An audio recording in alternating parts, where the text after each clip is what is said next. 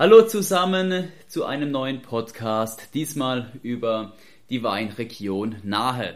Wir wollen euch Lust machen, einmal hier in die Region zu fahren, um diese vor Ort zu entdecken. Fährt man in die Region über die Nahe Weinstraße vorbei an imposanten Weinbergen, vorbei an Wiesen und Wäldern, einer extrem vielseitigen Region, merkt man schnell, dass es hier tatsächlich vieles zu entdecken gibt. Und schaut man ins Internet auf naheland.net sind es genau 278 Sehenswürdigkeiten. Und darüber möchte ich sprechen mit Nadine und mit Pauline. Und bevor wir loslegen, die Bitte, euch einmal kurz vorzustellen. Okay, hi, ich bin Pauline Baumberger vom Weingut Baumberger aus Mandel und ich bin eine zurückgekehrte an der Nahe. Also ich bin erstmal weggegangen, um dann festzustellen, wie schön es hier ist und ähm, bin jetzt seit eineinhalb Jahren wieder bei uns mit dem Weingut dabei. Okay. Nadine? Ja, ich bin die Nadine vom Weingut Post aus Windesheim, also unweit von Mandel entfernt. Ähm, ja, bin auch um die Welt gereist, ähm, ziemlich viel erlebt, auf verschiedenen Weingütern gearbeitet und jetzt auch wieder in die Heimat zurückgekehrt. Und es ist tatsächlich so, es verändert den Blick auf die Region sehr, sehr stark und ich bin froh, wieder hier sein zu dürfen. Meistens werde ich in den Seminaren gefragt, wo liegt eigentlich die Nahe? Das ist immer so mit die erste Frage, wenn es um die Region geht. Das kennt ihr wahrscheinlich selbst. Pauline, wo sind wir gerade? Ja, wir sind an der Schönahe, ähm, eins von den 13 deutschen Anbaugebieten. Und wir sind ja oft so ein bisschen gehandelt als Geheimtipp, äh, wie du sagst. Also viele wissen gar nicht, wo es ist. Ich sage immer, irgendwie muss man eigentlich sagen, man ist von der Nahe und nicht aus der Nähe von Mainz oder aus der Nähe von Frankfurt. Ähm, aber ja, wir sind so ein bisschen ein kleineres, aber auch nicht eines der kleinsten Anbaugebiete. Und ähm, wir sind vom Rhein aus gesehen sind uns und mündet die Nahe ähm, eben in den Rhein bei Bingen. Und ähm, von da aus schlängelt sie sich hoch Richtung Hunsrück, 120 Kilometer. Und auf einem dieser Kilometer sitzen wir jetzt quasi. Nadine, als ehemalige deutsche Weinkönigin kennst du die anderen zwölf Anbaugebiete wie aus deiner Westentasche. Beschreib doch mal ganz kurz, wie die Nahe sich von den anderen zwölf unterscheidet. Also für mich ist es einfach ähm, diese Tausende von Eindrücke. Also so man kann sich das wirklich vorstellen, wenn man den Fluss entlang fährt, dann hat man das Gefühl, hinter jeder Biegung etwas Neues zu entdecken. Also die Nahe ist ja nicht nur geprägt von Wäldern, Wiesen und Weiden, sondern eben natürlich der Weinbau, der eine zentrale Rolle spielt. Dann aber auch wieder schmale Flusstäler, die geprägt sind von ganz spannenden Felsformationen. Und ähm, das ist das, was für mich auch ähm, ja, das Besondere ausmacht, dass man eben hinter jeder Biegung was Neues entdecken kann. Und das ist schon ein Stück weit so ein Einut, sehr idyllisch und sehr ursprünglich. Tatsächlich, wenn man das jetzt vergleicht so mit, mit Rheingau oder mit der Pfalz, dann hat man Weinberge, solange, soweit das Auge reicht. Die, die Nahe ist extrem vielfältig. Mal hier ein Weinberg und da ein Weinberg und dann wieder hier Wiesen und Wälder und ist es eher von Vorteil, jetzt gerade im Bereich Tourismus, weil einfach mehr Vielfalt und äh, mehr Eindrücke? Oder sagt er manchmal auch nicht so ganz von Vorteil, weil natürlich Rheingau ist extrem konzentriert äh, und damit vielleicht auch etwas einfacher zu entdecken? Ich finde gerade, das ist das Schöne an der Nahe. Also wir haben Steillagen, wir haben aber eben auch irgendwie Flecken, an denen man super weit schauen kann. Und ähm, gerade diese Abwechslung ist, glaube ich, das, was wofür es sich lohnt, herzukommen. Und ähm, es ist vielleicht nicht so konzentriert, aber es ist eben ganz, ganz viele kleine Flecken, die man erkunden kann. Also mehr wie so eine kleine Abenteuerreise. Absolut. Also in der Weinherstellung teilweise schon. Das ist auf jeden Fall so, dass es ein bisschen mehr Aufwand eventuell ist, weil die Parzellen auch ein bisschen auseinander liegen ähm, und sehr klein parzelliert ist. Aber das macht absolut den, den Reiz aus. Das ist die Besonderheit. Die zehn Hotspots an der Nahe. Jetzt geht's los. ich bin mal gespannt, ob sich unsere Hotspots überschneiden. Wir können ja so hin und her. Genau. Willst du anfangen? Ich fange an. Also für mich ähm, ein Hotspot auf jeden Fall der Barfußfahrt in Bad Sobernheim. Okay, warum?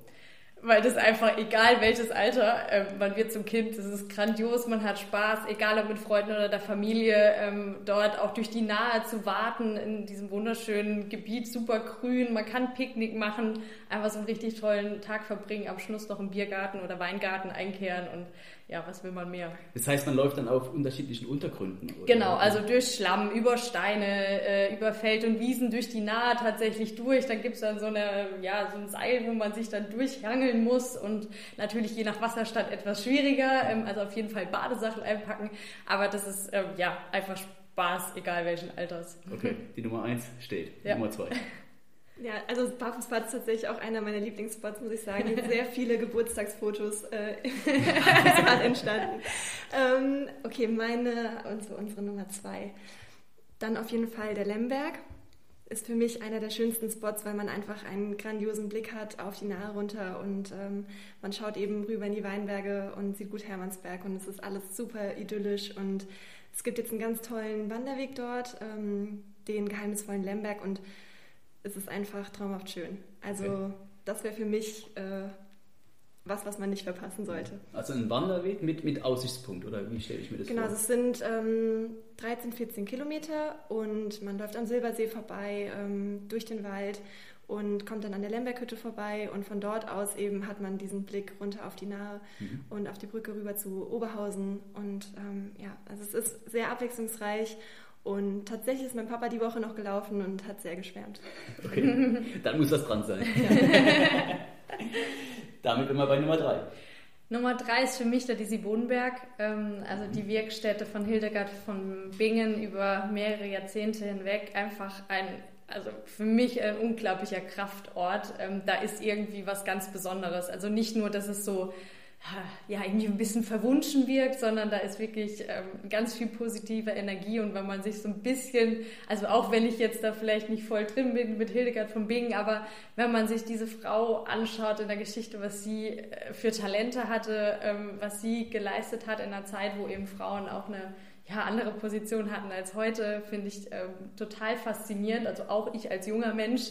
Ähm, und dort vor Ort kann man eben diese Geschichte erleben. Und da gibt es auch ähm, zum Beispiel auch Erlebnisführer, ähm, die dort auch Touren anbieten, ähm, wo man dann auch wirklich äh, durch diese Ruinen läuft und das absolut nachempfinden kann, was sie damals dort äh, bewegt und bewirkt hat. Und ähm, abgesehen davon natürlich traumhafte Aussicht und äh, wunderschöne Natur. Gibt es denn auch einen Pilgerpfad?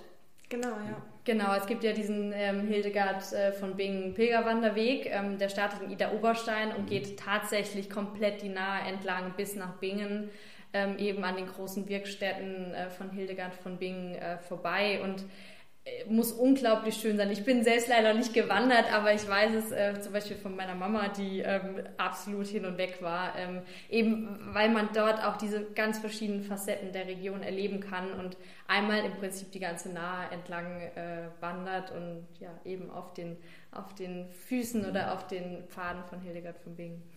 Pauline, wie geht's weiter? Dann kommt was, was ich wahrscheinlich auch total persönlich äh, damit verbinde. Also in Bad Kreuznach sind ja auch die Salinen und mhm. es gibt so einen Sprühturm direkt neben den Thermalbädern und ähm, da kann man sich eben einfach hinsetzen auf einen Stuhl, es ist komplette Stille und es wird eben, die Sohle wird eben gesprüht und man sitzt dazwischen und Bad Kreuznach ist ja eben ehemaliger, oder nein, ist, ist heute Kurort und ähm, deswegen, ich finde, das hat immer noch finde ich, so ein Glanz wie früher. Man sitzt dort und es ist einfach magisch, weil kein Geräusch dort ist, außer eben dieses Sprühen und man atmet das ein. Und ich war damals tatsächlich auch da, weil ich eben äh, krank war und äh, es ist so unfassbar, ähm, was es einem für Kraft gibt. Und ja, also das ist ein total schöner Ort, vor allem weil das auch eben so kühl auf der, auf der Haut mhm. ist und ja, total schön. Jetzt cool ja, ich glaube, ich würde tatsächlich gerade mal in Bad Kreuznach auch bleiben. Ähm, direkt an den Brückenhäusern, die ja auch das Wahrzeichen äh, von Bad Kreuznach sind, ähm, gibt es die Möglichkeit, in so einem kleinen Boot ähm, eine kleine Tour entlang der Nahe zu machen, wo man in der Mitte einen tollen Tisch hat. Das heißt, man kann Picknick, Brotzeit, ähm, gute Weine einfach mit einpacken, kann sich da auf das Boot setzen, lässt sich ein bisschen rumschippern, muss an einer Stelle auch mal wirklich äh, tätig werden und muss selbst äh, mit paddeln, weil da die Strömung ein bisschen stark ist. Äh, und das ist auf jeden Fall ein super schönes Erlebnis, einfach äh, ja, die Seele baumeln lassen und die Nahe äh, vom Fluss aus erleben. Das ist dann wie in Venedig. Äh, ja, so, so tatsächlich, so wie diesen Brückenhäusern hat man tatsächlich ein bisschen Venedig-Feeling. Ja. ja, schön. Paulina, weiter geht's. Wir sind, glaube ich, bei sechs. Ich würde bei was Aktivem bleiben. Und zwar die Dreisinen-Tour. Mhm. Auch was, was ich cool. so oft schon gemacht habe, weil ich es einfach immer wieder mega schön finde. Du kannst auf dem Weg dann auch anhalten in den kleinen Ortschaften und überall ein bisschen was essen, einkehren, Wein probieren. Ähm, mein Lieblingsort allerdings dann eine kleine Eisdiele, wo man dann einfach aussteigen kann äh, von der Dreisine, die rüberheben kann. Und dann ähm, ja, kann man kann man einfach dort Eis essen und es ist eine ganz schöne lange Strecke. Es gibt eine kürzere, eine längere, also je nachdem, äh, wie fit man ist oder wie sehr man sich verausgaben will, aber auch ein sehr, sehr schönes Erlebnis. Von wo bis wo geht diese Tour? Das ist äh, Staudernheim, Meisenheim, aber man kann sogar noch weiter lauter Ecken, ähm, je nachdem, wie, wie sehr man es wissen das will. Das ist motiviert. aber man muss sich sonst selbst körperlich äh, betätigen. Ja. Also es gibt ja auch diese elektronische Dreisinen mhm. bei uns in der Nähe, mhm. also an der Hessischen Bergstraße. Ähm, die fährt mit Solar, das ist super easy, aber bei euch scheint es noch etwas ja. anstrengender man fährt zu sein. selbst, genau. Also es gibt kleinere ähm, und größere, also man kann zu viert, zu siebt ähm, und es gibt auch geführte Touren, wo mhm. dann auch irgendwie gegrillt wird oder was passiert, aber du kannst auch einfach ja, cool. selbst strampeln und äh, ganz spontan aussteigen. Und dann gehen da vier Personen auf so eine Dreisine? Oder genau, ja. Ich glaube, es gibt auch größere bis es gibt sieben. größere noch, genau. genau. Ja. ja. Sehr gut. Macht Spaß. Nummer sieben. Nummer sieben ist für mich der Flow Trail in Stromberg. Das habe ich gelernt. Ja, Als alter ist, Mountainbiker ja, habe ich das äh, richtig. schlägt also, mein Herz höher. Ja. also ich bin bisher selbst nur ein ganz kleines Stück äh, gefahren, ähm, noch nicht den kompletten, aber also es ist unglaublich cool. So mitten im Wald, also wieder kompletter Kontrast zur 3-7-Tour ähm, und dort halt wirklich einen richtig schönen, flowigen Trail über kleine Rampen, ähm, schöne Kurven, was ich reinlegen kann. Äh, das, das macht richtig Fun, wenn man ein bisschen aktiver sein möchte. Und die gibt es, glaube ich, dann auch in unterschiedlichen Schwierigkeitsgraden und so weiter. Genau, also von genau. relativ leicht bis ja. extrem anspruchsvoll. Ja. also man kann auch mit, mit, sag ich mal, Jüngeren oder mit Kindern, die halt ein bisschen fit sind oder so. Es gibt dann auch äh, geführte Touren, wo man auch vielleicht ein bisschen so Technik lernen kann. Also super gute Lehrer auch vor Ort. Und ja, das macht also eigentlich mit der ganzen Familie Spaß, wenn man halt ein Fable dafür hat. Okay. Ja, generell muss das Radfahren hier an der Nahe schon eine gewisse Rolle spielen. Zumindest sieht man auf mhm. der Webseite das Genussradeln von Winzerhof zu Winzerhof. Ja. Ist das ein Thema hier in der Region? Absolut. Ja, wir haben ja auch den Nahradweg, äh, der von eben der Quelle bis zur Mündung eben geht. Also kann man am Stück eigentlich die ganze Nahe entlang erkunden. Und ja, Radfahren ist hier, finde ich, schon extrem präsent. Vielleicht auch ganz cool, so für, für die wirklichen Radsportlerinnen und Sportler ähm, hat sich jetzt auch gerade eine Gruppe gefunden, die an der Nahe so geführte Touren macht, dann über mehrere Tage. Ähm, also hat sich an der Nahe eine Gruppe gefunden, die geführte Touren macht über mehrere Tage. Und ähm, die heißen jetzt Chin Chin Cycling. Also es geht okay. wirklich um die Region und ums Weintrinken, aber eben auch Sport machen. Ähm, aber das ist schon wirklich was für wirkliche Radsportler. Also es sind äh, viele, viele Kilometer, die gefahren werden, aber ich finde, das muss man sich mal anschauen, weil man da einfach schon sieht, was die Region alles zu bieten hat. Ja, hört sich sehr gut an. Nummer 9? Nummer 9. Hm.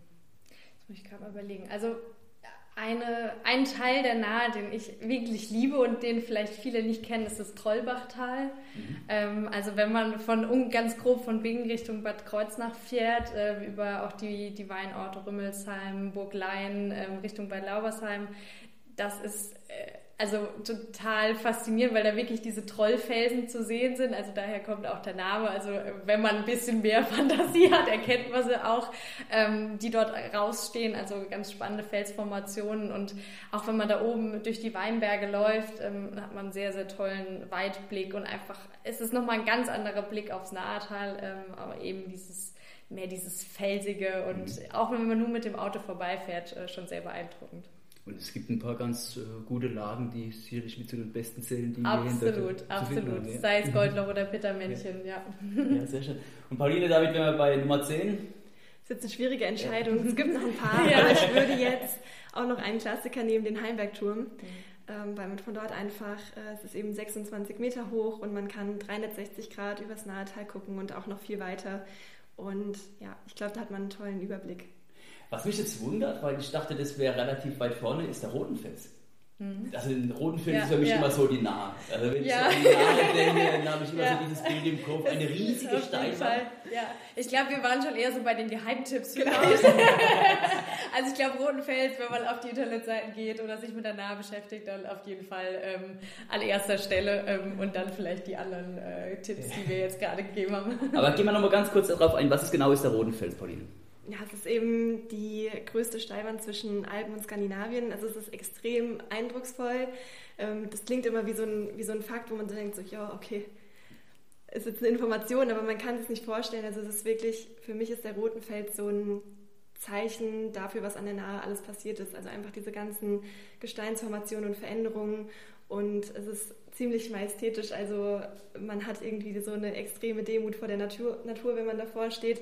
Und ja, es ist, man kann hochwandern, runterschauen, super toll. Aber was ich auch ähm, sehr, sehr gerne mag, ist direkt gegenüber vom Roten Fels ist ein Stein- und Skulpturenmuseum. Okay. Und ähm, das gibt es auch noch gar nicht so lange. Es ist ähm, äh, die Fondation Kubach-Wilmsen. Und von dort aus kann man eben, also von diesem Steinmuseum, dann eben auf den Roten Fels draufschauen.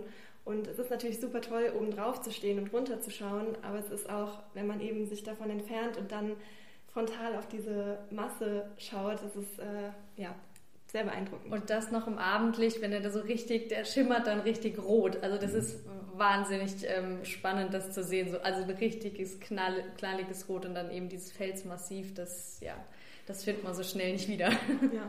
Dort kann man auch hochlaufen oder muss man mit dem Auto hochfahren? Oder man kann ziemlich weit, ziemlich weit mit dem Auto hochfahren, da ist dann ein Parkplatz und von dort sind es dann, ja, keine Ahnung, ein paar hundert Meter, ähm, bis man dann wirklich oben auf dem Massiv drauf ist und dann sind auch überall schöne kleine Wege, wo man dann entlang des Felsens ähm, auch spazieren oder wandern gehen kann. Wenn jetzt jemand hier in die Region reisen möchte, der eine gewisse Weinaffinität besitzt und sagt, er hat einen großen Fable für die Weine hier aus der Region, wie soll der da am besten vorgehen? Also einfach zu den Winzern fahren, zu Vinotheken oder sich vorher einen Überblick verschaffen, weil eben die Nahe doch extrem weitläufig ist. Habt ihr irgendwelche Tipps? Also ich muss sagen, ich finde es immer am allerspannendsten, wenn man natürlich die Menschen direkt kennenlernt, die hinter den Weinen stehen. Aber wenn man ja so ankommt in der Region und vielleicht noch nie dort war und gar keine Verbindung hat, dann ist es ja auch ganz schön, irgendwo einen Anfangspunkt zu haben. Und dann finde ich die Nahweinvinothek eben einen super schönen Anfangspunkt, weil dort schon viele Weingüter von der Nahe vertreten sind. Man lernt vielleicht was kennen, was man spannend findet und näher kennenlernen möchte. Und ja, und dann geht es eben darum, die echten Typen, das ist ja so unser Motto hier an der Nahe, kennenzulernen. Und ich glaube, es geht nichts drüber, als einfach zu sehen, wo die Trauben wachsen, die eben hinter den Weinen stecken. Und ja, deswegen Startpunkt, aber Nahweinvinothek wäre so mein Tipp. Bad. Ja. Genau. Ja. ja. Also absolut empfehlenswert, um sich einen Überblick zu verschaffen. Und ich glaube, danach stehen auch alle Türen offen, äh, bei dem Winzer vorbeizuschauen. Ähm, also das würde ich schon sagen, dass wir auch äh, so von unserer Mentalität her uns auf jeden Fall immer freuen, wenn Gäste vorbeikommen, sehr offen sind und gastfreundlich. Und ja, uns immer bemühen, dass äh, alle hier ein gutes Gefühl haben und äh, gerne wiederkommen. Und da gibt es, glaube ich, auch äh, verschiedene Broschüren und äh, Webseiten, also einen großen Fundus an Informationsmaterial, äh, wo man dann eben Öffnungszeiten und was auch immer findet. Also, also was auf jeden Fall ähm, vielleicht noch eine Idee ist, auf weinland-nahe.de, da gibt es eine Infobroschüre, mhm. die kann man kostenlos bestellen und dann hat man einen richtig schönen Überblick. Da hat man schon mal eine, eine Karte von der Nahe dabei, eine Erlebniskarte.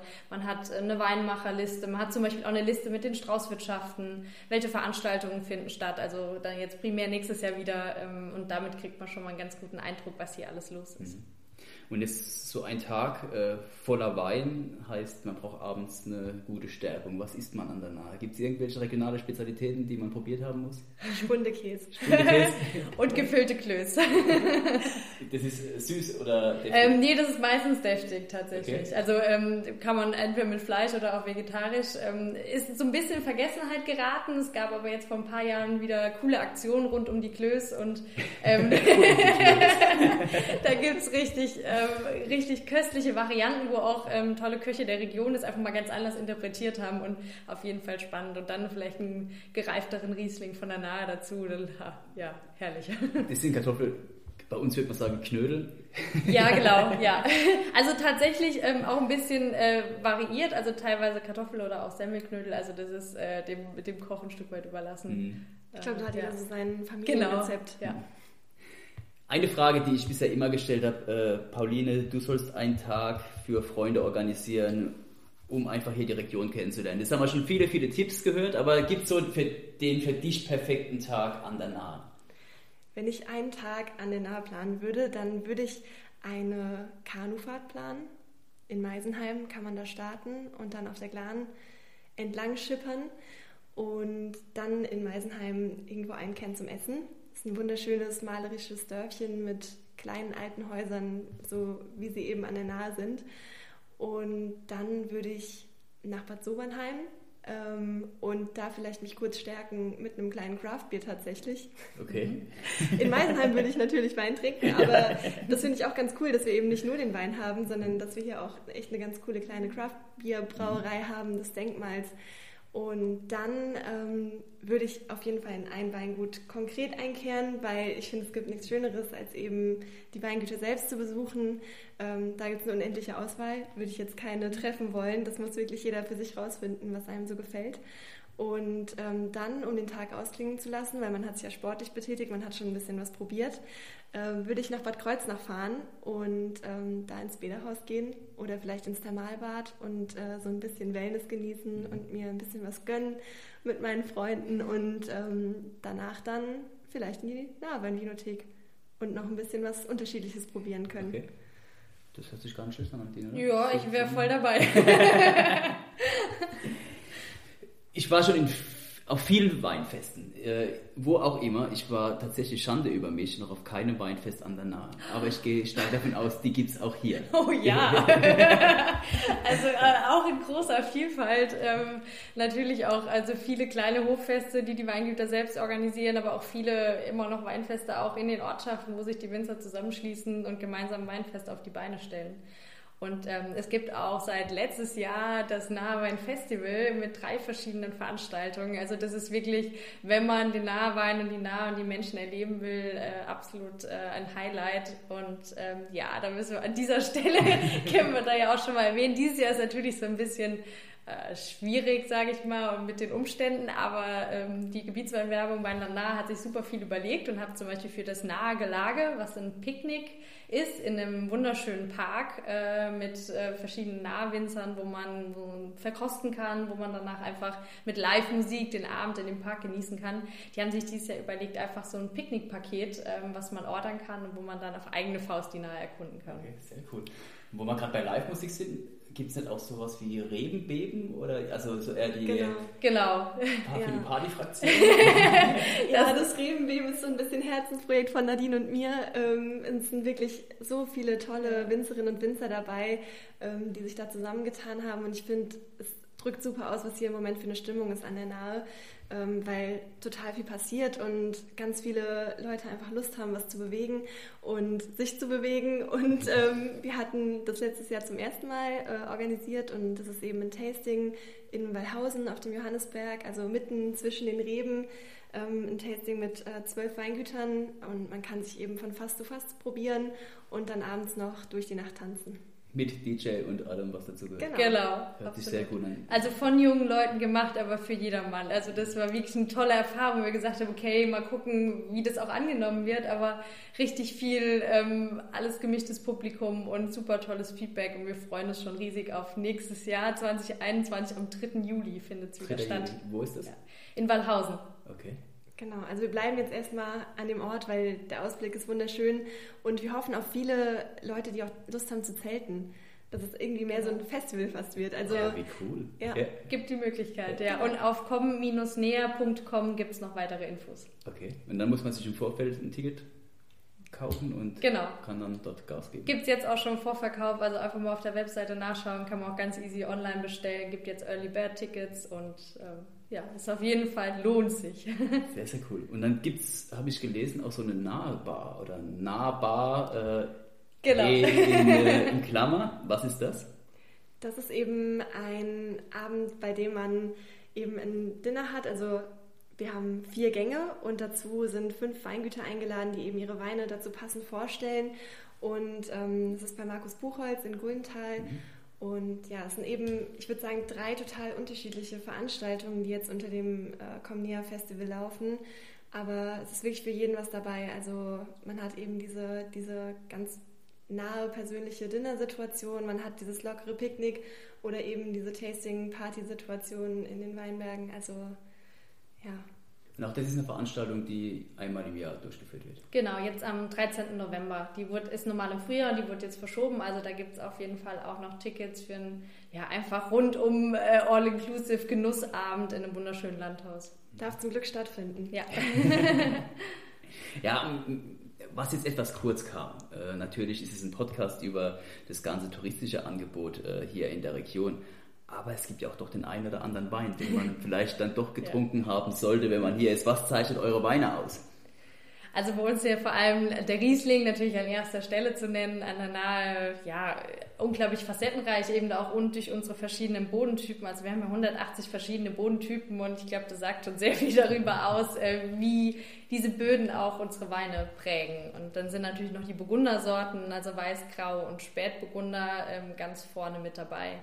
Und ähm, ja, für mich ist immer so, ich war ja im Ausland und ich habe ähm, zum Beispiel in Südfrankreich äh, gearbeitet, habe immer nur schwere Rotweine verkostet. Das war dann für mich ein Aha-Erlebnis. Seitdem weiß ich, wie schmeckt Nahe Ähm, habe ich eben Riesling von der Nahe probiert. Und erstmal schmeckt er natürlich nach Heimat. Ähm, und da ist mir auch klar geworden, was mich so fasziniert ähm, an den Naheweinen. Das ist zum einen so eine ähm, gelb-fruchtige Aromatik ähm, es ist eine Feingliedrigkeit und es ist diese perfekte Balance zwischen Frucht, Struktur und Säure, die niemals vorbrecht, sondern die immer eingebunden ist und einfach so am Gaumen so, also einen einfach so, so richtig zufrieden werden lässt. Das ist für mich Nahwein. für mich ist auch, also das ist das Besondere und ich bin extrem froh, dass wir das Glück haben, dass jetzt unsere Weingüter hier an der Nahe sind, weil es ist einfach nahe Weine sind so filigran und fokussiert und das ist für mich, finde ich, sehr einzigartig. Also haben auch eine tolle Würze teilweise und ja, für mich ist es eben, es sind sehr elegante Weine. Hm. Ja, absolut. Ich glaube, das war das richtige Statement zum Abschluss. Vielen Dank an euch zwei. Also man sieht, hier gibt es einiges zu erleben und einiges zu probieren. Eins vielleicht noch, es gibt hier auch ein sehr aktiver Verband der Kultur- und Weinbotschafter, wenn man irgendwelche Weinseminare, Weinführungen, Weinwanderungen durchführen möchte. Es gibt die Natur- und Landschaftsführer Rheinland-Pfalz, die hier, die hier sehr aktiv sind. Auch das vielleicht als kleine Idee zum Abschluss. Vielen Dank an euch zwei, an Pauline und äh, Nadine für einen kleinen Einblick hier in die Region. Ich glaube, das macht Lust auf mehr. Ciao, ciao. Vielen Dank dafür. Danke.